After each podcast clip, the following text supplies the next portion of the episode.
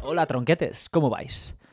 Aquí estoy una semana más. Sé que la semana pasada no saqué ningún pod, he tenido también que, bueno, pues que preparar cositas porque se acercan estas estas semanas de fiestas y tenía bastantes cosas que hacer, la verdad, y no ha podido, no pude sacar el segundo, el episodio la semana pasada, todo bien igual, porque aquí estamos ya a tope. Eh, como podéis ver, estoy eh, solo, solipen, porque, eh, bueno, pues eh, diferentes motivos. eh, teníamos un invitado que iba a venir, que al final ha tenido un problema, no ha podido venir. También el gran Veri, al que conocéis, nuestro colaborador habitual y un fuera de serie, está ahora mismo a tope. que hay que ocultar. no ha podido venir esta semana. Y nada, pues estaba yo dudando si iba a sacar un episodio, la verdad. Así solo, ¿cómo, cómo voy a sacar? ¿Qué, qué- puedo yo hacer? ¿Qué puedo aportar? Y nada, estaba pues por no sacar. Digo, bueno, ya cuando tenga a alguien que, que, que pueda venir o cuando vídeo esté disponible, pues ya sacamos uno. Pero me he dado cuenta de que la Navidad está a la vuelta de la esquina. Y la jodida época del año que más me gusta es esta, la del, la del solsticio de invierno. Como a mí me gusta llamarlo, llamarlo será este año, el día 21, ¿eh? a las 11.02. Aquí no dice claro si son las 11 de la mañana, las 11 de la noche. Y nada, esta es mi época favorita del año. Digo, joder, eh, que estoy yo aquí tonteando cuando puedo ponerme a hacer un pod sobre esta, mi época favorita del año, eh, muy ricamente. Y, y nada, pues sin más, aquí vamos. ¿Por qué os digo que esta es mi época favorita del año? Bueno, pues por bastantes motivos. Siempre lo ha sido, desde que yo era eh, un tierno infante, desde que era niño, por todo lo que conllevaba esta gran época del, del año, que empieza a, vamos a decir, a mediados de diciembre, ¿no? Eh, bueno, en primer lugar, mm, como todo niño que se precie, porque no había colegio, ¿eh? Cuando no hay cuando no hay colegio, la cosa siempre va mejor, especialmente cuando eres un niño, si no eres un empollón, ¿verdad? Yo sucede que no lo fui, me convertí en un empollón luego después, así que pues eh, yo encantado, todo lo que fuera que no hubiera colegio, eh, bienvenido sea. ¿Qué pasa? Que tú puedes decir, hostia, sí, claro, es que eh, al final la Navidad son dos, tres semanas para los niños y el verano, ¿qué pasa? Que son tres mesecacos. Sí, pero hay otros elementos añadidos. Este solo es el primero. ¿Cuál es el segundo? El segundo es que como niño gordo que fui y que quizá todavía lleve dentro, la época navideña para mí es el festín. No nos olvidemos de que en Navidades, históricamente, aquí en la piel de toro, era cuando la gente compraba, el en el, por lo menos en el interior peninsular, cuando la gente compraba el marisquito, eh, si venías de familia de clase media, baja o baja eh, y tenías suerte, eh, cuando caía un jamón, una pata de jamón, era en eh, Navidades, ¿eh? Y para mí, yo como un apasionado del cerdo, pues eh, para mí era un verdadero evento cuando eh, caía, que no caía todos los años, cuando caía pata de jamón en mi casa. ¿Qué más cosas había? Joder, por supuesto, el chocolate con churros. Para mí el chocolate con churros es sinónimo de Navidad. Yo sé que habrá para otros que será sinónimos de las fiestas del pueblo, ¿no? Ahí a las 7 de la mañana, todo chuzaten. Y ya saben cómo me pongo, ¿para qué me invitan? Comiéndose los churros con chocolate, pero para mí, que eso también, por supuesto que es, es eh, un recuerdo que tengo eh, de mi infancia y adolescencia, pero como esos churros con el chocolate caliente en Navidad, no hay nada. Más cositas de comida. Oh, El turrón. Ese turrón. Mm. Y demás. y demás dulces navideños. Estoy hablando de los mantecados, de los polvorones, por supuesto, del mazapán, ¿eh? Mazapán siempre ahí, eh, top. Y oh, las almendras, las almendras estas como garrapiñadas o que hacen con una cobertura eh, gruesa de, azúcar, también muy navideñas. ¿Cómo se llaman? ¿Peladillas puede ser? No sé, bueno. El caso es que todo este tema de la, de la comida, ya os digo, como, como niño al que le apasionaba, le encantaba comer. Eh, un niño ahí hedonista, donde los haya, pues eh, hacían que me frotase las manos cuando llegaba el 15-20 de diciembre. Por supuesto, también está claro que no puedo obviar eh, otro factor fundamental de por qué me apasionaba la Navidad, que es ah, los regalitos, los regalitos de Navidad. Por un lado, eh, bueno, cuando yo era pequeño, Papá Noel todavía no estaba ahí, eh, no era gran cosa. Recuerdo que era mi, casa se tenía una regla que era un regalito pequeño por Papá Noel y luego tres regalitos, tres regalos por Reyes. Esta era la regla que trabajaban en mi casa y pues así, así crecí. Entonces, pese a que Papá Noel, pues era ahí como un detallito, una cosita pequeña, ¿eh? un micro machine, y luego ya tres regalos o uno gordo a veces. Eh, recuerdo las navidades de 1991-92 que nos trajeron a mi hermano mayor y a mí la Super Nintendo. El cerebro de la bestia. Yo era muy pequeñito, pero mi hermano ya era todo un avezado gamer, que lo llamarían ahora. Básicamente era un chavalote que le gustaba ahí los videojuegos sobremanera. Eh, pues ese, año solo cayó eso. Eh, lo que pasa que valía, me acuerdo, 30.000 pesetas que te venía con el, con el Super Mario World y con el Street Fighter, el pack. Y luego los Reyes también nos trajeron ahí extra el Final Fight. Otro clásico de máquina recreativa que en la Super Nintendo, desgraciadamente, no te venía con Guy o Gui, como le llamaba yo en aquella época, que era mi personaje favorito favorito de la máquina recreativa. Pero bueno. Eh, que me voy del tema. El caso está en que el hecho de que te dieran regalos en esas vacaciones eh, lo hacía que superase inmensamente al verano. ¿Qué pasa? También hay un factor que es la temperatura que a mí me hacía que me gustase más el invierno. Porque el, bueno, el invierno, el, el frío voy a decir, ¿eh? El frío y la Navidad, obviamente, al menos aquí, aquí en España o en lo que viene siendo toda Europa, eh, pues es sinónimo de, temperaturas frías. Yo en el frío siempre he funcionado mejor que, en el calor, con el calor. Soy una persona pasional y de sangre caliente, entonces la calorina me sienta muy mal. ¿eh? Yo para vivir en el Caribe yo creo que no, no valdría. Necesito, si hace calor, que sea moderado, como el del Mediterráneo, ese Mediterráneo que llevo aquí en la patata y en el que algún día se esparcirán mis cenizas. El frío, ya os digo, como también es un frío que luego no es el frío de enero, pues también uh, era un factor que lejos de que me eh, dejase plof, no me, gustaba y, yo para adelante. También eh, ocasionalmente, durante las Navidades, nevaba aquí de Pascos a Ramos, no siempre, pero alguna vez nevaba y también era algo bienvenido porque nieve significaba guerra de bolas de nieve, hacer el mal por ahí y tropelías de todo tipo. Eh, era un niño bastante travieso, luego también era bienvenido el tema nieve y el tema frío. Otra cosa que también me, me parecía top de las Navidades eran las geniales películas navideñas. La Navidad, si tiene algo, si tiene algo que es eh, verdaderamente entrañable para mí, aparte por supuesto, estar con la familia, toda la historia, son las películas navideñas. Las películas navideñas son, para mí, de lo mejorcito que hay. Yo creo que no haya sido otra época del año en la que tantas películas se saquen orientadas a la época del año en sí. Y nada, pues os voy a dar, yo creo, a ver, me pongo rápidamente, así hago la pluma, un top, un top 5 voy a hacer, ¿va? eh, de mis películas navideñas favoritas. Yo a veces será un poco personaje, o soy un poco personaje, entonces no serán algunas de ellas, no son las clásicas, otras sí. Entonces, eh, ahí va, bueno, pues la, la, quinta que, es, que, que, diría es eh, Qué bello es vivir. Qué bello es vivir tiene que estar en toda, en toda lista que se precie películas navideñas, tiene que estar Qué bello es vivir. ¿eh? ¿Por qué? Es la película navideña por antonomasia. Estamos hablando Frank Capra, director top, ¿eh? Mm, un auténtico pope de lo que viene siendo el cine y, un tipo que cambia, que cambia la, industria y el, séptimo arte para siempre, Frank Capra. Dirigida por él. Eh, luego tiene ahí a los mandos de la nave en lo que a actuación se refiere está James Stewart, que es un uh, grandísimo actor de aquella época. La peli es del 46, si no recuerdo mal. Término de la Segunda Guerra Mundial, eh, en Gringoland. No caben en sí, no entran por la puerta, eh, tienen el pecho henchido porque se autoproclaman los salvadores del mundo y eh, qué bello es vivir eh, en esa Navidad del 46 yo entiendo que fue para ellos lo máximo. Bueno, es la, es la película más tradicional en Estados Unidos. todos los años las principales cadenas te la, te la calzan. Eh, que es vivir. Una película que es muy moralizante, ¿no? Porque eh, los que no lo hayáis visto, básicamente es eh, un padre al que le va todo mal en los negocios, es la época de Navidad, lo ha perdido todo, está hastiado con la vida, en esa típica situación de que para en el mundo, que yo me bajo, pero tiene una familia, hay unos churumbeles que alimentar y toda la historia, y de, se supone que contempla el suicidio y tal. Yo hace mucho no la veo, la, vi la última vez cuando tendría 13 o 14 años, la verdad. Y. Y bueno, pues resulta que al final uh, se da cuenta de que eh, la familia y lo no material, eh, eh, no, curiosamente, en, en, el imperio estadounidense, lo no material es aquello que, según, pues según ellos, es lo que, lo que, verdad, lo que merece la pena. Es la, la, la, la, la moraleja de la, de la historia. Y nada, una peli muy bien hecha, una película que estuvo nominada a los Oscars, no se llevó ninguno, pero estuvo nominada a cinco, a cinco estatuillas y, y, bueno, pues ha quedado para siempre como la película navideña por antonomasia. Después, ¿cuál pondría? Bueno, después tengo que poner a un clásico que todos hemos visto, yo no sé quién no ha visto eh, esta película, y es solo en casa. Solo en casa 1, solo en casa 2. Voy a hacer aquí, paréntesis, opinión impopular. Eh, claramente mi favorita de las de solo en casa es solo en casa 4. No sé qué opinaréis.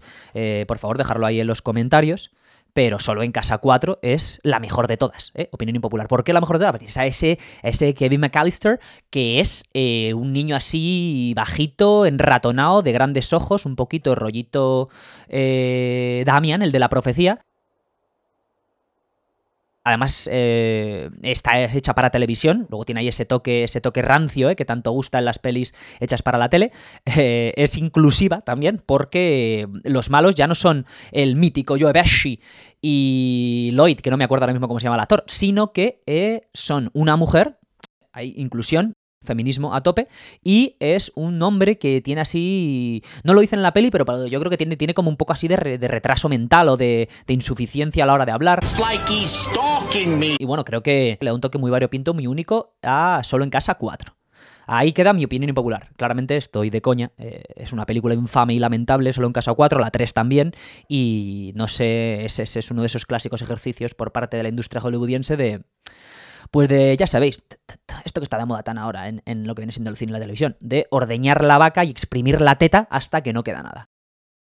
¿Qué pasa? Que la primera y la segunda de Solo en Casa fueron auténticos éxitos globales. Y, con toda la razón, porque son películas muy entretenidas, bien hechas, eh, muy familiares, ya os digo, navideñas, porque acordaos que todo va porque la familia McAllister se va de su casa para pasar las navidades con el resto de la familia. No me acuerdo, la primera, no me acuerdo, se van a no sé dónde, son de Chicago ellos, creo, y se van, no me acuerdo exactamente dónde se van. La segunda sí me acuerdo que se van a Florida, se supone.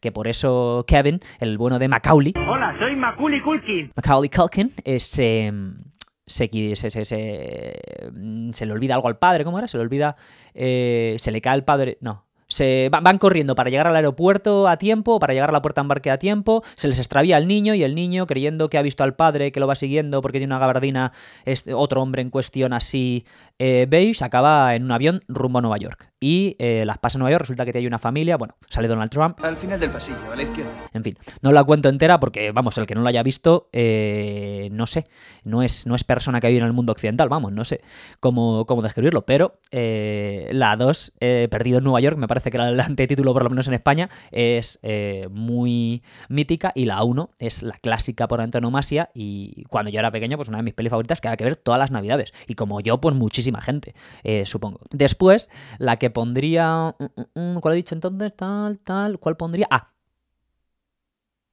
Un clásico que es Vacaciones de Navidad también. Voy a decir la palabra clásico 17.000 veces, pero. Pero.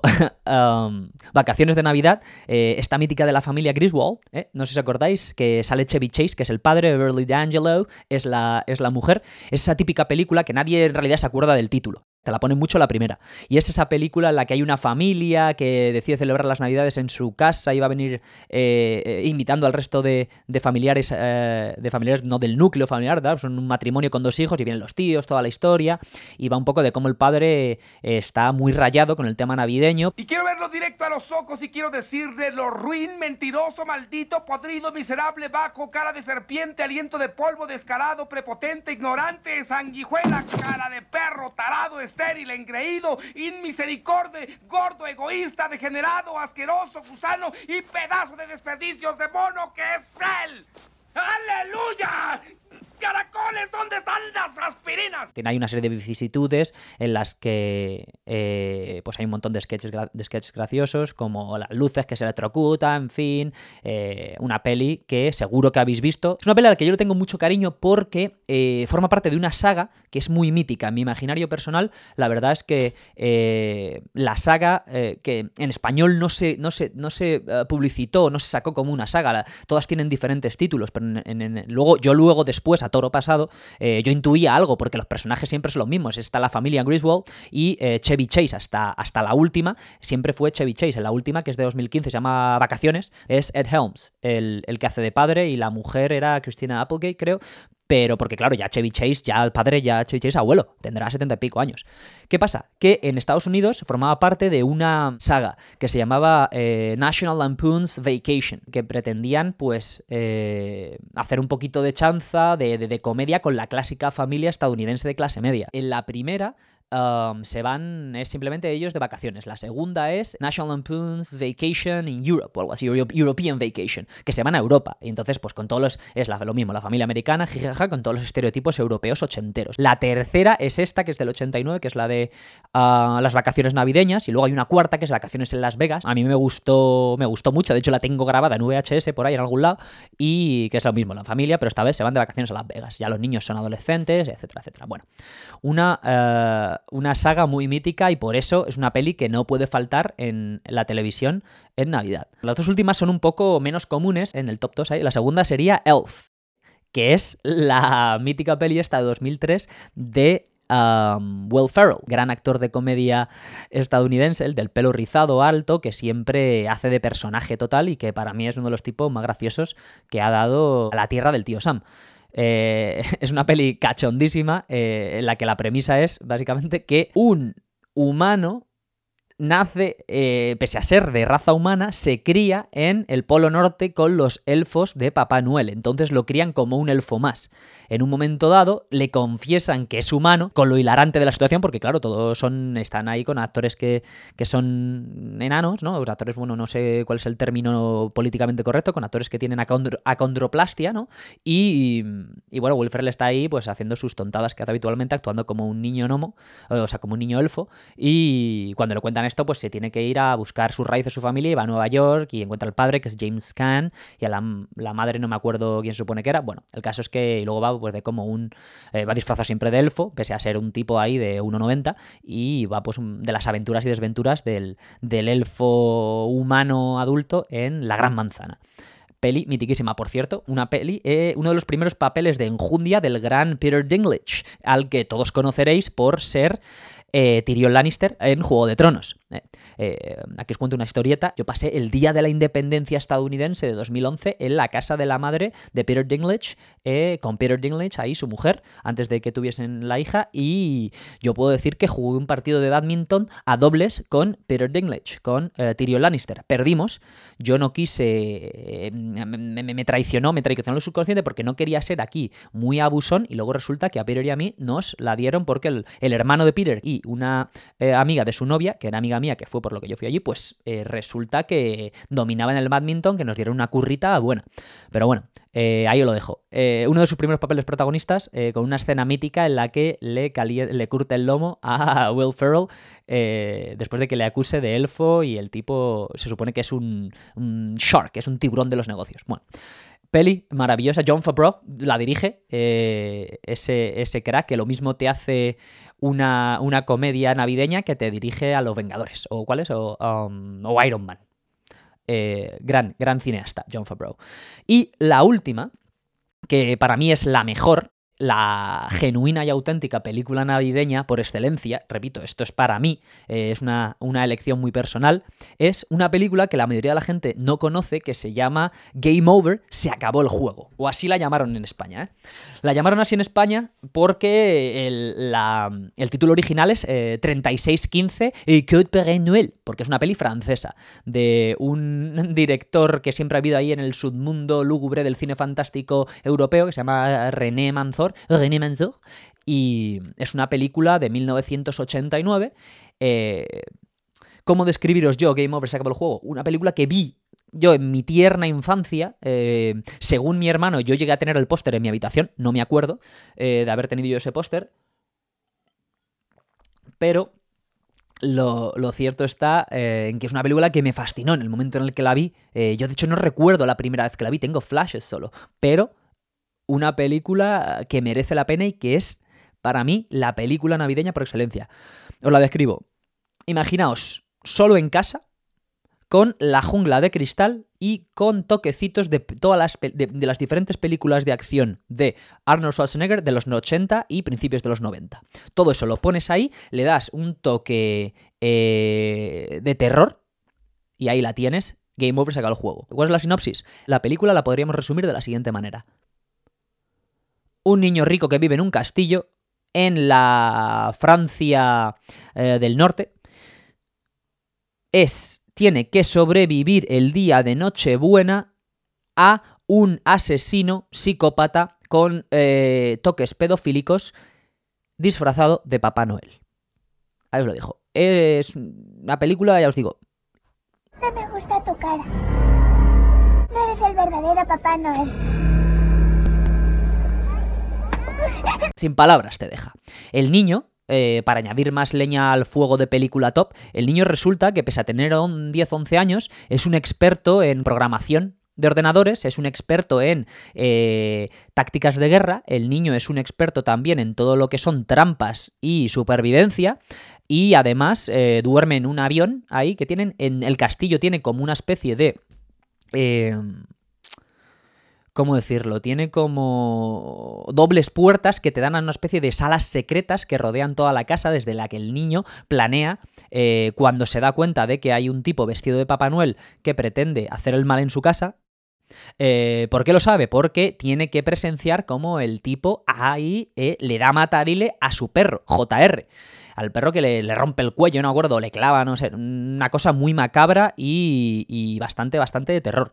Eh, porque ya ves tú, el tipo pues eh, quiere coger y asesinar al niño, o por lo menos hacer el mal en la casa al niño y robarles, y robarles allí todo, todo lo que tiene el castillo. Eh, el niño además tiene un abuelo gravemente enfermo que necesita una medicina que no pueden encontrar porque ellos están ocultos del Papá Noel, el abuelo le está a punto de darle un chungo. O sea, ah, el niño también es experto en mecánica porque en una de las escenas iniciales le sa- sale eh, arreglando un coche. Coche que arregla, además, ahí. En fin, eh, una peli deliciosa. Una peli muy, muy interesante también desde el punto de vista eh, de guion, porque este René Manzor cuenta la leyenda que intentó llevar a juicio a la Fox, que es la productora que al año siguiente haría Solo en casa. Solo en casa fue dirigida por Chris Columbus, otro clásico del cine del cine de los 80 así para niños y adolescentes, pero fue escrita por eh, John Hughes. Y John Hughes cuenta que se inspiró en la historia eh, así, por arte de Birli Birlock, en las vacaciones de unos años antes, vacaciones navideñas en París. ¿Qué pasa? Que la peli esta Game Over se acabó el juego es eh, francesa, como he dicho antes. Luego este René Manzor, el director y, creador, eh, intentó llevarles a juicio, pero aquello no prosperó, pese a que Ahí las similitudes, un niño solo en casa, vienen eh, unos un delincuente que intenta hacer el mal y el niño, lejos de ocultarse y de ser un niño, se convierte en la peor pesadilla del delincuente. Eh, bueno, en esta de, de Over se acabó el juego, el psicópata Papá Noel le acaba clavando un cuchillo en un momento dado y lo deja cojo al niño. Eh, pues ya os digo, le hace toda clase de fechorías el niño en plan hiriéndole con, con flechas, e intentando quemarle vivo, en fin. Es una película, ya os digo, deliciosa. Además, es una película que me permitió descubrir eh, uno de mis villancicos favoritos, que es eh, Merry Merry Christmas de mm, Bonnie Tyler. Creo que es. Bonnie Tyler Merry. Merry Christmas. Sí. Que es una balada rockera barra villancico. Merry, Merry Christmas. deliciosa. Os la recomiendo. Por todo esto, eh, Game Over, Sega el juego, es mi película favorita de Navidad. Si la ponéis en YouTube, voy a dejar el link abajo. eh, la podéis encontrar. Así que si os apetece ver algo diferente eh, de temática navideña y un poco así friki, vamos a decir, Game Over, Sega el juego, la mejor película navideña. Se me olvidaba un último, un último detallito mítico que hace que la Navidad sea la leche y, y mi época favorita del año es el tema cantar villancicos y el tema aguinaldo. Eh, que yo creo que se está perdiendo. Yo no sé si ya se sigue dando aguinaldo a la gente. Em, la verdad es que no sé, quizá más en los pueblos, ¿no? En las ciudades no tanto.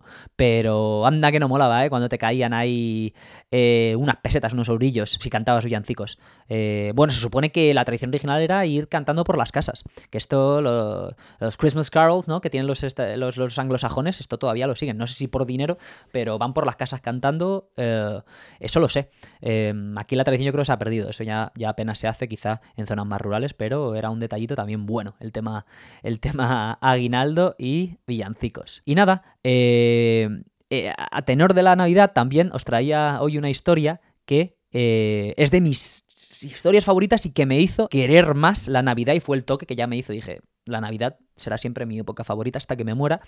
Y es una historia maravillosa, mm, una hipótesis, vamos a decir, voy a llamarlo hipótesis porque se ha escrito bastante sobre ella, pero hay también mucha... eh, mucho escrito en su contra, y es una hipótesis, según muchos, ficticia, pero es eh, maravillosa, sencillamente espectacular. Y es la historia de el bueno de Papá Noel. ¿Eh? Ese personaje que, bueno, debo decir primero que nunca me cayó bien. eh, cuando era pequeño, pues bueno, Papá Noel porque te traía regalos, pero sin más, no, no, tenía, no tenía más enjundia. Quien me gustaba a mí eran los Reyes Magos, que eran los que te traían los mm, más regalos. Y como niño occidental, el que más me da, bueno, como todo niño, yo creo que es un instinto, ¿no? Eh, vas con el que te da más regalos, ¿verdad? En la comunión anda que vas con el que te regala el reloj de cadete. No jodas, te vas con el que te regala los juguetes o la videoconsola, ¿sí o no? Bueno. ¿Qué pasa? Que, que mm, eh, Papá Noel, pues eso, ni fu ni fa. Y luego a medida que crecí me di cuenta de que era algo que no era ni mucho menos de la tradición hispana, en absoluto. Eh, nosotros lo llamamos Papá Noel, de hecho, por mm, el nombre francés, ¿no? Père Noël. Pero a nosotros nos viene un poco todo por los franceses. En el mundo en general, en realidad, quien instaura de manera más potente esta, esta tradición de, de los regalos de Papá Noel o de, o de Santa Claus son los amigos gringos. Otra vez, una vez más, eh, los emisarios de la tierra del tío Sam y su imperialismo cultural haciendo mella en el resto del mundo. ¿Qué pasa? Que los estadounidenses, hay, hay, hay, hay como en todas las tradiciones de, de la cultura actual, hay una historia tan rica y en la que se mezclan tantas cosas que es imposible determinar quién tiene razón y quién no, cuál es la verdadera o la falsa, o la más verdadera y la menos verdadera. Pero yo os voy a contar, eh, digamos, dos líneas de. Dos líneas, vamos a decir, cronológicas y culturales que confluyen en la historia de lo que es hoy Papá Noel o Santa Claus. Por un lado tenemos lo, más tradicional y lo, más documentado, por así decirlo, que es, pues, bueno, eh, ya os digo, los estadounidenses lo extienden por todo el mundo, es algo muy reciente en realidad. Yo de hecho recuerdo Papá Noel era algo ínfimo eh, cuando yo era pequeño y probablemente cuando mis padres eran pequeños era algo que adhería los franceses. Eh, no, contaros con, uh, abuelos o gente de, de la primera mitad del siglo XX. Es algo muy reciente en el mundo porque, de nuevo, es Estados Unidos quien eh, a principios de siglo y especialmente a partir de la Segunda Guerra Mundial comienza a extender esta tradición de eh, celebrar la Navidad con Santa Claus, con Papá Noel, trayendo los regalos a los niños. Los estadounidenses lo toman de los holandeses, que digamos son los primeros que se establecen en lo que es hoy eh, la costa noroeste, Nueva York y zonas circundantes. Los holandeses celebran todo el tema Papá Noel muy mucho, eh, como con, el nombre Sinterklaas. Sinterklaas. Y eh, este Sinterklaas es básicamente un, una representación de San Nicolás, que era eh, un santo de lo que viene siendo la, religión cristiana. Los holandeses a su vez lo toman, se supone, de la tradición alemano-germánica. Y por último, los alemanes, llegando al final al origen, lo toman de la tradición rusa. San Nicolás, de hecho, es el patrón en, Rusia, se supone. ¿Qué pasa? Eh, bueno, eh, San Nicolás, ya para, ir dando datos concretos, San Nicolás, la festividad es el 6 de diciembre, se supone. Luego ahí ya tenemos esa cercanía a Navidad, ¿no? Que, que, pueda, que da que pensar, por lo menos. Eh, San Nicolás existió, vivió en el siglo um, 3 como en, del 200 y pico al 343 me parece que muere y entonces eh, fue un obispo, eh, nació en la región de Anatolia, lo que es hoy Turquía, y se le conoce en muchos lugares de Europa como San Nicolás de Bari. Esto es una historia muy curiosa, resulta que... Eh, pese a ser turco, nacer en Turquía y morir allí también en Turquía, siempre en, en, en la zona de Anatolia, en el, en el Mediterráneo turco, pues resulta que eh, cuando llegan los musulmanes a Turquía, eh, lo que sería luego el Imperio Otomano, eh, los sarracenos contra los que batalló Cervantes, pues se llevan todas, se llevan todos los bártulos, los cristianos, porque los musulmanes, obviamente, como buenos conquistadores humanos, allá donde iban, iban eliminando todo lo que había para instaurar, para poner lo suyo, ¿verdad? Entonces, eh, se lo llevan a tierra segura del cristianismo, en este caso el catolicismo, y se lo llevan a la península itálica, a Bari, ¿eh? a Bari Vecchia, la tierra del gran, del gran Casano. Allí permanecerán sus restos hasta la actualidad, hay una, hay una catedral, creo, incluso. Entonces, ¿qué pasa? Que Este St. Nicolás existió y desde el principio, incluso desde antes de ser canonizado, se le consideraba un... um, eh, bueno, primero era el patrón de los marineros, pero su historia siempre estuvo ligada a su vocación de ayudar a los niños como protector de los, de los niños sin recursos eh, y por tanto tenía esa vinculación al mundo infantil y, a lo que es eh, cuidar de los más pequeños de la casa y tal. ¿Qué pasa? Que hay diferentes leyendas, esto ya eh, pues son, hay eh, las, las, historias, los, los, escritos o lo que ha quedado varía. Hay historias que dicen que uno de sus milagros, de hecho, fue a tres niños a los que habían acuchillado, los revivió. Hay otra leyenda que dice que entregó toda su riqueza porque venía una familia de cristianos griegos acaudalados y donó toda su riqueza a los niños pobres de la, de la zona. Hay otra que es mi favorita, de lo que he estado leyendo, que es cómo ayudó a un padre que tenía tres hijas, que era tremendamente pobre, y que, por desgracia, eh, para sobrevivir, según la leyenda, el padre puso a las hijas a prostituirse, a la, las mandó al lupanar. San Nicolás, apiadándose de este pobre hombre, que eh, no sé qué clase de pobre sería, pero bueno, ya sabemos cómo es el tema, el tema de la, de la mujer en todo lo que es eh, la humanidad hasta antes de ayer, pues es algo infame y verdaderamente lamentable porque las mujeres eran animales en lo que a trato se refería en, un, en la sociedad occidental. En fin, esto lo hablaremos otro día, a ver si algún día viene una feminista y, nos, cuenta, nos cuenta más de ello, pero eso es innegable, que el respeto hacia la mujer era mínimo. ¿Qué pasa? Que este tipo pues, se supone que las prostituye a las hijas, se mira, tal, no sé qué, y resulta que St. Nicholas, para ayudarle, decide eh, darle una bolsa de monedas de oro, se supone, a, a por cada hija. La historia cuenta que lo hace eh, para que no sea público y no le pongan la medallita, lo hace por la noche, metiéndose en la casa del pobre hombre y las tres hijas por la ventana, dejándoles la bolsa de oro. Ahí, ahí, ahí hay como dos, dos versiones. Está una que dice que se las deja en los calcetines que ponían en la chimenea a secar. Y hay otra que dice que lo que hizo directamente fue tirar las monedas por la chimenea para que cayeran eh, y las encontraran la mañana siguiente. Ahí ya vemos el primer toquecito navideño, ¿verdad? Por el tema de los calcetos y de la, y de la chimenea. Entonces se supone que primero ayuda a una, el padre rápidamente cuando ve eh, que le han dado dinero para su hija coge y la compromete con un tipo, luego es Nicolás lo vuelve a hacer otra vez o compromete a la segunda y es con la tercera con la que el padre se da cuenta y se, y se convierte en un devoto de San Nicolás que llegó a obispo y, y cuenta la historia a todo el mundo y por eso se supone que nos ha llegado hasta hoy. ¿Cuál, cuál es la, la, la verdad de esto? ¿Quién sabe? En fin, estamos en, sea como fuere, eso queda ahí y ya os digo, a medida que van pasando los siglos, esto es la Baja Edad Media, la, caída del Imperio Romano, Edad Oscura, pim pam. Ah, por cierto, a este, a, a San, San, Nicolás, eh, está en la cárcel mucho tiempo y al final se lo cepillan eh, los romanos. E, es muy importante reseñar que eh, en los años, los años del Imperio Romano el, calendario no era el que tenemos hoy, que es el gregoriano, que es como del siglo XVI, si no recuerdo mal. El calendario era el calendario juliano, que también tenía cierto...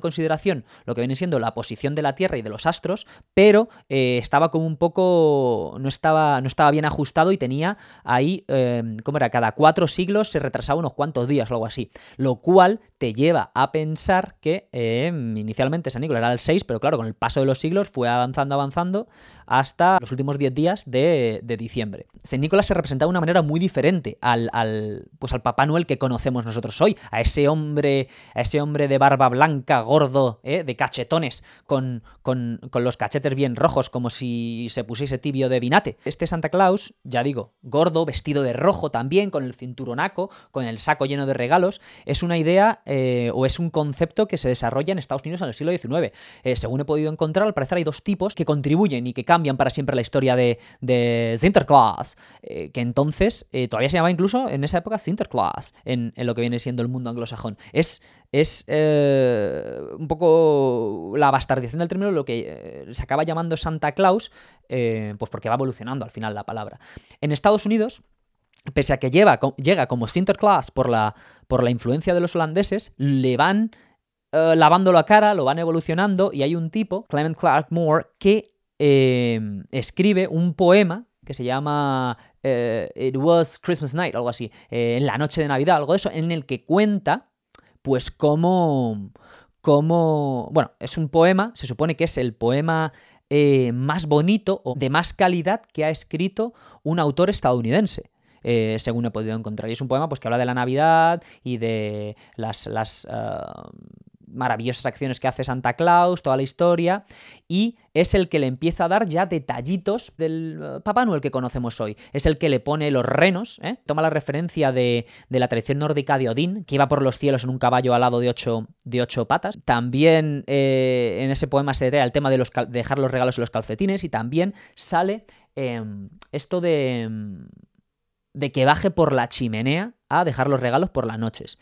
Eh, entonces, este, si bien cuenta todas estas movidas, el bueno de Clark Moore no cuenta, eh, todavía lo, lo, llama uh, St. Nicholas, no lo llama Santa Claus todavía, o Sinterklaas, eh, lo llama San Nicolás y eh, es como. No es un señor mayor de barba blanca, gorderas, vestido de rojo. Es como una especie de, de, de elfo. A vestir así con un traje, tiene como un sombrerillo, sí que tiene barba, está así como risueño, con mirada picarona, y, y, sí que lleva, sí que lleva, se supone, regalos así como en una bolsa, ¿no? Pero todavía no es ese Papá Noel que hoy conocemos. El que contribuye de manera determinante a que Papá Noel eh, adquiera la imagen que, hoy conocemos es un ilustrador. En realidad es un ilustrador, hacía muchos, muchas eh, eh, caricaturas satíricas, etcétera, pero era un ilustrador que se llama Thomas Nast. en el setenta y pico eh, hace una para, para, una revista que se llama Harper's Daily, eh, que hoy, hoy, sería lo que hoy la heredera de Harper's Bazaar, que es eh, una revista que es como de moda o yo no sé de qué es, de como para las casas, eh, que ponen ideas de decoración. Yo no sé exactamente, sinceramente, qué es Harper's Bazaar, pero sé que sale gente famosa en ella, eso sí, desde luego. Y que en Estados Unidos tiene mucho tirón y ahora ya no sé si lo seguirá teniendo. Esta revista Harper's Bazaar en su momento se llama Harper's Weekly y era una revista de lo que llamaban lifestyle, de variedades. ¿eh? Y en esta revista, eh, Nast, este Thomas Nast, que por cierto es quien da nombre al conglomerado de publicaciones que es hoy Conde Nast, los que publican Vogue, entre, entre otras muchas publicaciones. Eh, este Nast como ilustrador de la revista, llegó las navidades ahí en el 70, 1872 creo que era, y decidió pintar, o en el 62 si no recuerdo mal, decidió pintar a a Santa Claus. Ya a este Santa Claus, en su arte y su imaginación, ya sí que le pinta como un señor mayor, con barba, gordo. Volvemos a lo mismo, en blanco y negro siempre, ¿eh? Eh, que va con el cinturonazo, que ya va con el saco, ya no es una bolsa que lleva por aquí, ya lleva el saco este típico que le vemos y tiene las manos llenas de regalos, etc. Eh, al, se supone que, según cuentan los expertos, es un, um, es un dibujo propagandístico, como casi todo lo que hacían en la época los, los, um, los dibujantes de caricaturas, porque es una crítica o un, un ejercicio de presión por parte de este Thomas Nast para con el uh, gobierno estadounidense, porque se supone que él era muy eh, pro-militar, él quería que se compensase de manera adecuada a los soldados y a toda la gente que había formado parte del ejército. Entonces, tiene como muchos toques militares. Se supone que el cinturón que lleva es una réplica del que llevaban eh, eh, los soldados del ejército estadounidense. Lleva eh, una espada puesta en Santa Claus ahí. Y también uh, entre los regalos que tiene la. Bueno, la bolsa es, como una especie de petate militar, se supone, y lo que lleva en las manos es un... Eh, muchos regalos, en teoría para niños, pero uno de ellos es como un caballo que viene a simbolizar eh, la metáfora del caballo de Troya, ¿no? En política, de ese individuo que se supone eh, trae detrás o dentro algo que por fuera no es tal. Entonces tenía esa connotación política. Eh, queda el toque final al Papá Noel o al Santa Claus que conocemos hoy. Esta sí que se la sabe mucha gente. El toque final se lo da la Coca-Cola. Eh, esta es la historia que hemos oído todos, eh, que la Coca-Cola, que Santa Claus es rojo por la Coca-Cola, que el, Santa Claus, el Papá Noel que conocemos hoy, es el que nos representa a la Coca-Cola en su publicidad, eh, en sus anuncios, en sus comerciales, pero eh, hay más a esto. Este, me puse a mirar, a buscar un poquito y resulta que, eh, pese que se atribuye a la Coca-Cola como los primeros que utilizaron a Papá Noel eh, como reclamo publicitario y le vistieron de rojo y toda la historia, se supone que en realidad quien utilizó por primera vez el Papá Noel gordo con la barba, toda la historia, vestido de rojo con el trajecito este, de casaca y pantalones y cinto, es fue una empresa que se supone todavía existe, que es uh, White Rock Beverages, que hacía agua mineral y agua carbonatada en, a, principios del siglo, del siglo XX. Se supone que ellos lo empezaron a utilizar ya en 1915 y en los años 20 fue cuando ya le dieron el color rojo y toda la historia. Eh, según he encontrado en la página de Coca-Cola, Coca-Cola lo empieza a utilizar en el 30 por primera vez como, como reclamo publicitario navideño. Luego ahí hay una, como siempre, ¿no? Las grandes historias de las empresas estadounidenses, un poco robando, ¿eh? Pero, sea como fuere, eh, este White Rock no lo conoce nadie en el mundo y Coca-Cola, que siempre han sido unos maestros para el tema de la, publicidad, eh, fue la que nos puso en el imaginario popular a este Papá Noel que ha llegado hasta la fecha. Todavía lo seguimos viendo hoy, vamos, yo todavía no he visto ninguno, pero estoy seguro de que habrá ya por ahí publicidad de, de Coca-Cola y de, y, de Papá, y de Papá Noel como reclamo. Echándose así hay una, una, coca una coca de botella, ¿eh? que siempre bebe de botella Papá Noel, es muy sibarita. Y, y bueno, esta sería al final la, la, tradición, ya os digo, que proviene de este santo, que se desarrolla en el mundo germánico, ruso, eh, holandés, finalmente en Estados Unidos, de patrón, de, de hombre que mira por el cuidado de los niños y por tanto los regalos con la leyenda, toda la historia, pues lo que conocemos hoy como la llegada de Papá Noel en la noche de Nochebuena a Navidad. ¿Qué pasa? Que hay otra, hay otra historia, que es, es una de mis historias... Lo voy a llamar historia, eh, en realidad podríamos catalogarlo estrictamente hablando de hipótesis, porque hay bastante escrito sobre ello. Eh, yo una vez me leí, todo esto empezó porque me, me, leí una vez, bueno, lo escuché en un podcast hace unos años y me leí un libro de un tipo que se llama John Marco Alegro, se llama Sacred Mushroom and Cross. Y es un libro que habla de un tema que es verdaderamente fascinante, que es cómo las culturas prerromanas, vamos a decir, um, utilizaban sustancias psicodélicas como parte de sus rituales eh, puntuales en el año eh, para no para simplemente pasar el rato de manera recreativa como se hacen hoy, sino como parte de un ritual más profundo en el que, uní, que unía una comunidad, que ofrecía una explicación para los diferentes misterios eh, de la vida, etcétera, etcétera. Según cuentan estos tipos, John Marco Allegro, hay muchos, eh, Paul Stamets, que se sigue vivo, eh, Terence McKenna, también es otro que, que, en Estados Unidos se sigue mucho y se cita mucho, porque en Estados Unidos hay, como ahora una, una especie de, redescubrimiento de las sustancias psicotrópicas, especialmente de las, de las sustancias alucinógenas. El LSD, eh, bueno, habréis oído mucho, el tema ayahuasca está, está muy de moda, el DMT, que se habla también mucho, bueno. Eh, ahora no sé si me dará tiempo a hablar del tema drogas y de cómo yo lo veo, pero bueno, en este caso eh, solo quería mencionar eso, que hay una, una revitalización de todo este tema de tomar drogas no de manera recreativa, sino más como una manera de, de, más como un ritual, como una manera de acercarse a aquello que no conocemos. Algunos creen que cuando tomamos LSD o, sustancias uh, así alucinógenas fuertes, viajamos, se nos abre el tercer ojo famoso y viajamos a otra dimensión o podemos ver más allá de lo que vemos en la vida real. Bueno, es cuestionable, supongo.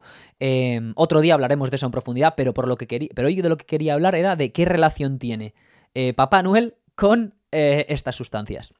Y según cuenta esta hipótesis, el bueno de Papá Noel en realidad no es Saint Nicolás vino después y fue lo que cubrió eh, por obra y por fuerza la religión católica en lo que ya era una tradición que existía no en toda Europa, pero sobre todo en el norte y centro de Europa.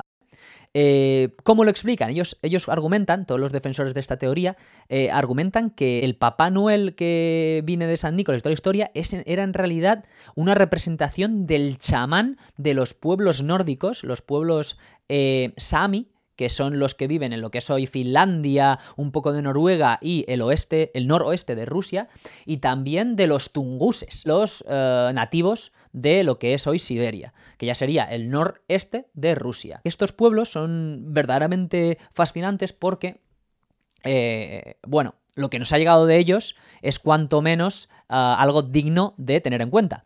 Estos pueblos se supone eh, utilizaban, ya os digo, como otros muchos pueblos en todas las regiones del mundo, había eh, eh, comunidades en las que existía un chamán que no que hacía las veces de doctor, de cura o de, o de guía espiritual y también eh, de experto en hierbas y en sustancias alucinógenas. Lo vemos con la ayahuasca en, en Latinoamérica, lo vemos con el peyote en el sur de Estados Unidos, México, bien, por todo el mundo. En, bueno, el opio, en Asia, en fin. Eh, este chamán de los Saami, de los tunguses, eh, eh, tenía unas características muy concretas. Era un señor anciano de barba blanca que cuando llegaba el invierno era el eje, la parte principal de un ritual que se hacía para celebrar el solsticio de invierno. Ellos ya tenían, al parecer, unos conocimientos rudimentarios de astronomía y tomaban en consideración el solsticio de invierno como lo que es, que en realidad es la, pues la noche más larga de, del año, porque a partir del día siguiente la noche se empieza a cortar.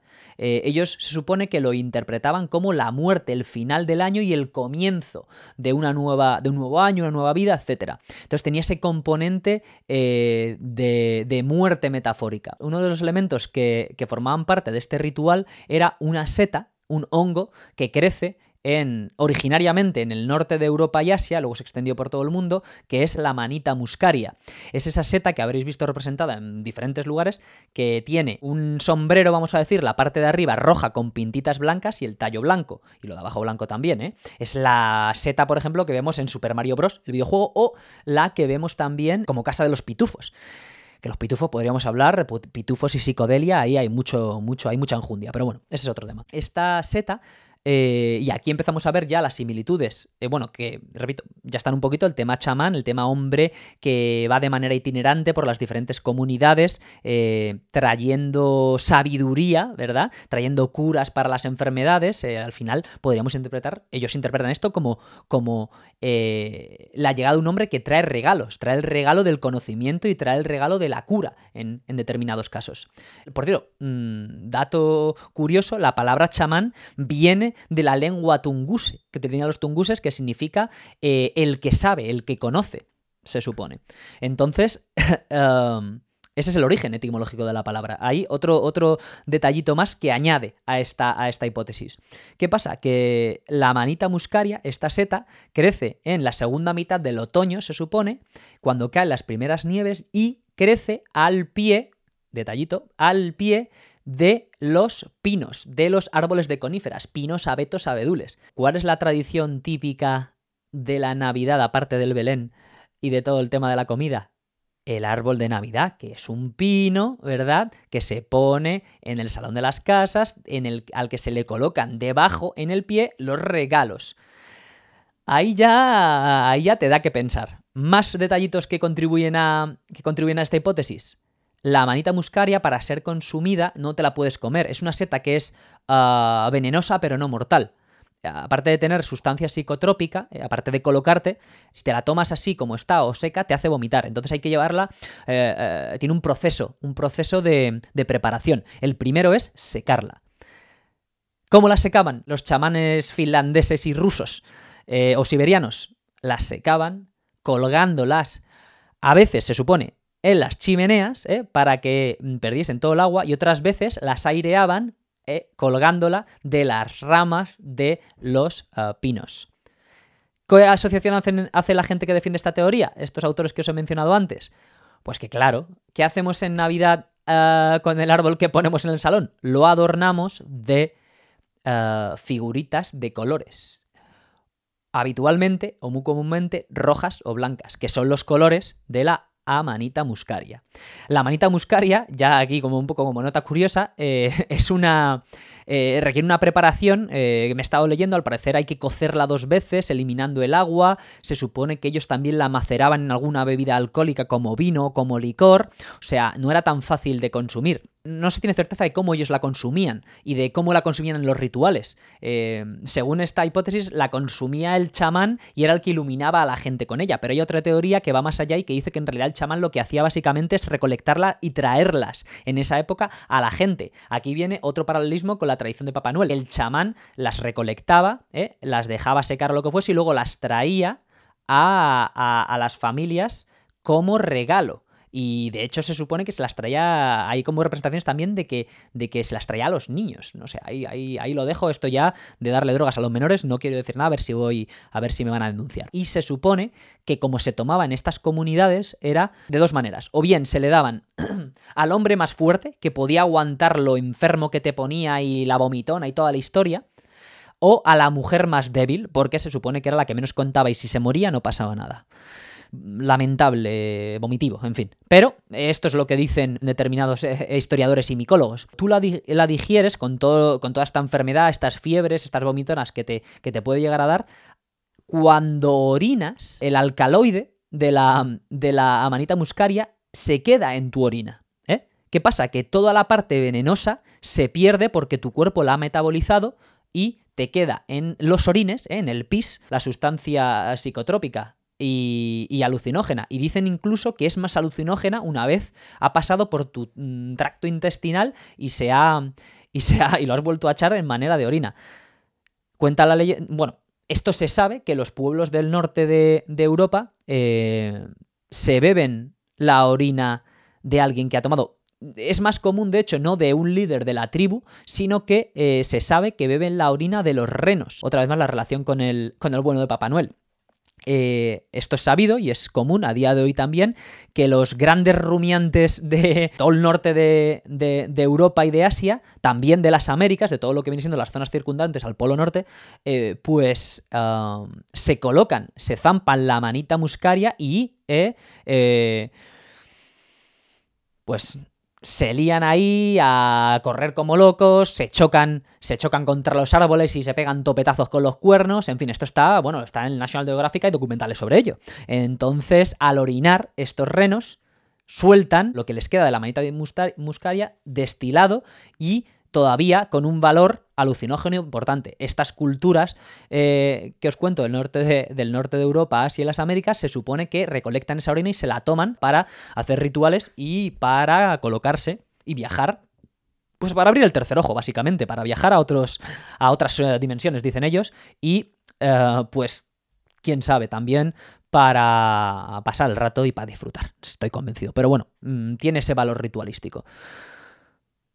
Sea como fuera, volviendo a Papá Noel, este chamán que vestía de azul, pero hay sí que representaciones o, descripciones en las que sí que llevaba un gorro así rojo oscuro, este chamán se supone que evolucionó y que se fusionó una vez. El imperio romano eh, deja de criminalizar el cristianismo y el cristianismo se expande como la pólvora por toda Europa, a medida que se va expandiendo va absorbiendo diferentes tradiciones de las culturas que estaban ya allí, entre ellas esta tradición noreuropea, que baja hasta Alemania y hasta Holanda y que luego se cristianiza y se fusiona con la tradición o con la idea de San Nicolás. Esta amalgama de ideas, de nuevo, pasa a Estados Unidos y de allí se extiende al resto del mundo con ese imperialismo cultural yanqui del que hablaba antes. Al final, es, innegable que, que hay cosas que tienen sentido. Yo personalmente no termino de creerlo porque hay muchas lagunas. Hay muchas lagunas porque a veces la gente que habla de esto, el libro este del Mike Mushrooms, eh, de eh, Sacred Mushrooms, este me lo he leído, son 250 páginas, se lee fácil, pero no he leído mucho más de los otros. Solo he visto ponencias de McKenna, este Stamets, lo he visto en un podcast. Hay un tipo finlandés, eh, Taro, no me acuerdo cómo se llama, que también habla de esto. Al mismo tiempo vende productos... Mm, de hechos con, hongos, entonces bueno, mm, yo sinceramente no me fío de nadie. Además creo que caen en un error en, lo que viene siendo la academia y a la hora de utilizar el método científico para investigar, es un error en el que cae mucha gente que no conoce tanto, que es eh, que, se, que se define con la máxima correlación no implica causación. Es decir, el hecho de que la manita muscaria sea roja y blanca no puede llevarte a asumir, a confirmar o a decir que, directamente, o a afirmar, mejor dicho, que Papá Noel se vista de rojo y blanco porque el hecho de que ambos lleven rojo y blanco no significa que haya una relación entre ellos, directa, ¿sí? De hecho, como os estaba comentando antes, el rojo, eh, el rojo y blanco en Papá Noel se utiliza por primera vez por estos de White Rock y luego ya más precisamente, como lo conocemos hoy, por Coca-Cola. Eh, entonces, hay muchas lagunas ahí y yo no me lo termino de querer al 100%, pero me encanta, soy muy amigo de la teoría de la cooperación, como siempre decimos aquí, y me encanta la idea de que tenga, si bien no sea directamente y esté todo basado en este ritual de consumir alucinógenos durante el solsticio para eh, buscar en el, en, el, momento de la muerte del año respuestas al sentido de la vida y de la muerte, ¿eh? sí que creo que hay algo de eso. Yo creo que en todas las tradiciones, y bueno, podríamos hablar tantísimo de la religión católica, hay mucho escrito y hay bastantes autores que eh, han encontrado restos de que los primeros cristianos hacían rituales con sustancias eh, alucinógenas también, eh, eh, o con sustancias psicotrópicas, ya sean opio o ya sea cannabis. Y de hecho, leí un artículo ayer precisamente que en Inglaterra, en Estados Unidos, en los, primeros años de la, de la, nación estadounidense, se prohibió durante un tiempo la Navidad porque era en esta época en la que la gente, de, la gente que, le da, que tenía más un, una... que eran profanos, digamos, que no tenían la religión cristiana, ninguna religión cristiana católica como suya, se ponían tibios de, de sustancias el día de Navidad esto además se une a una tradición que también eh, forma parte de esa amalgama eh, que conforma hoy la, tradición navideña, que es la tradición o el festival que los romanos, antes de volverse un imperio cristiano, hacían, que es el, famoso Saturnalia, una especie de festival que tenían entre el 17 y el 20, entre el 17 y el 23 de diciembre, en el cual allí había las famosas bacanales en las que el alcohol y las sustancias y en plan eh, el exceso, pues era el pan nuestro de cada día durante toda esa semana, o casi semana, del 17 al 23. Entonces, em, hay mucho más en, lo que a la Navidad se refiere que simple y llanamente que ha nacido Jesucristo y que viene Papá Noel. En lo que a Jesucristo se refiere, no me voy a centrar, lo voy a dejar para el año que viene, porque la, historia del nacimiento de Jesucristo es también muy. es también de mis favoritas, porque, bueno. De Jesucristo, en realidad, eh, todo lo que sabemos eh, lo tomamos, vamos a decir, de la Biblia, ¿sí? Y si lo tomamos de la Biblia, la Biblia en ningún momento habla de cuándo, en lo que a fecha o época de año se refiere, nace Jesucristo. Varios historiadores romanos ¿eh? y personajes, senadores romanos, que sí que hablan de un juicio de un tipo al que llaman el Mesaya, ¿no? El ungido, que es lo que significa Mesaya en, en hebreo. Eh, porque Jesucristo le llamó Jesucristo luego mucho después eh, eh, como, una, como una evolución del término del término el ungido en griego que es el Christos o algo así sabes o sea que es que encima sucede Jesucristo como tal no se llamaba Jesucristo. Vete a saber cómo se llamaba Jesucristo el hecho es que se le conocía como el Mesaya y sí que hay varios autores Plinio el joven Tácito de no me acuerdo Tácito era un historiador que también y senador que también lo recoge y la determinación de, Jesucristo, de que Jesucristo nazca en la noche del 24 al 25 de diciembre no se produce hasta casi tres siglos después de la muerte de Jesucristo. Hay un gran líder romano que se llama Hipólito de Roma. Es el primer um, autor que recoge de manera escrita o del que tenemos, del que tenemos prueba tangible, eh, que menciona que Jesucristo nace en la noche del 24 al 25 de um, diciembre. Qué casualidad que el solsticio de verano, eh, perdón, el solsticio de invierno siempre se produce entre el 20 y el 22-23 de diciembre. Bueno, una casualidad. Mm, ahí lo dejamos, cada uno que saque sus conclusiones. Pero, eh, ah, bueno, y el hecho está, y el hecho de que en aquella época utilizase en el calendario juliano que he mencionado antes, que estaba un poquito errado, eh, estaba un poquito equivocado con unos pocos días de diferencia solsticio sucede entre el 17, entre el 20 y el 22 habitualmente, el calendario juliano que estaba equivocado en un par de días, nos ponemos en el 23-24, en fin, blanco y en battle. Pero bueno, repito, todos son hipótesis, teorías. No quiero ser yo Iker Jiménez. El enigma humano. Sin embargo, yo no sabía nada de esto. Volviendo al tema de Papá Noel, cuando leí todo esto dije, bueno, de la manera en la que yo veo las sustancias las sustancias psicotrópicas y como creo que tendrían que ser eh, eh, consideradas en la sociedad, que bajo mi punto de vista, para que quede claro, todas las, todas las drogas, todas las sustancias tendrían que ser legalizadas y tratadas como algo más que un elemento recreativo, ¿eh? y aquellos que son adictos tratarlos como enfermos y no como delincuentes, que quede claro,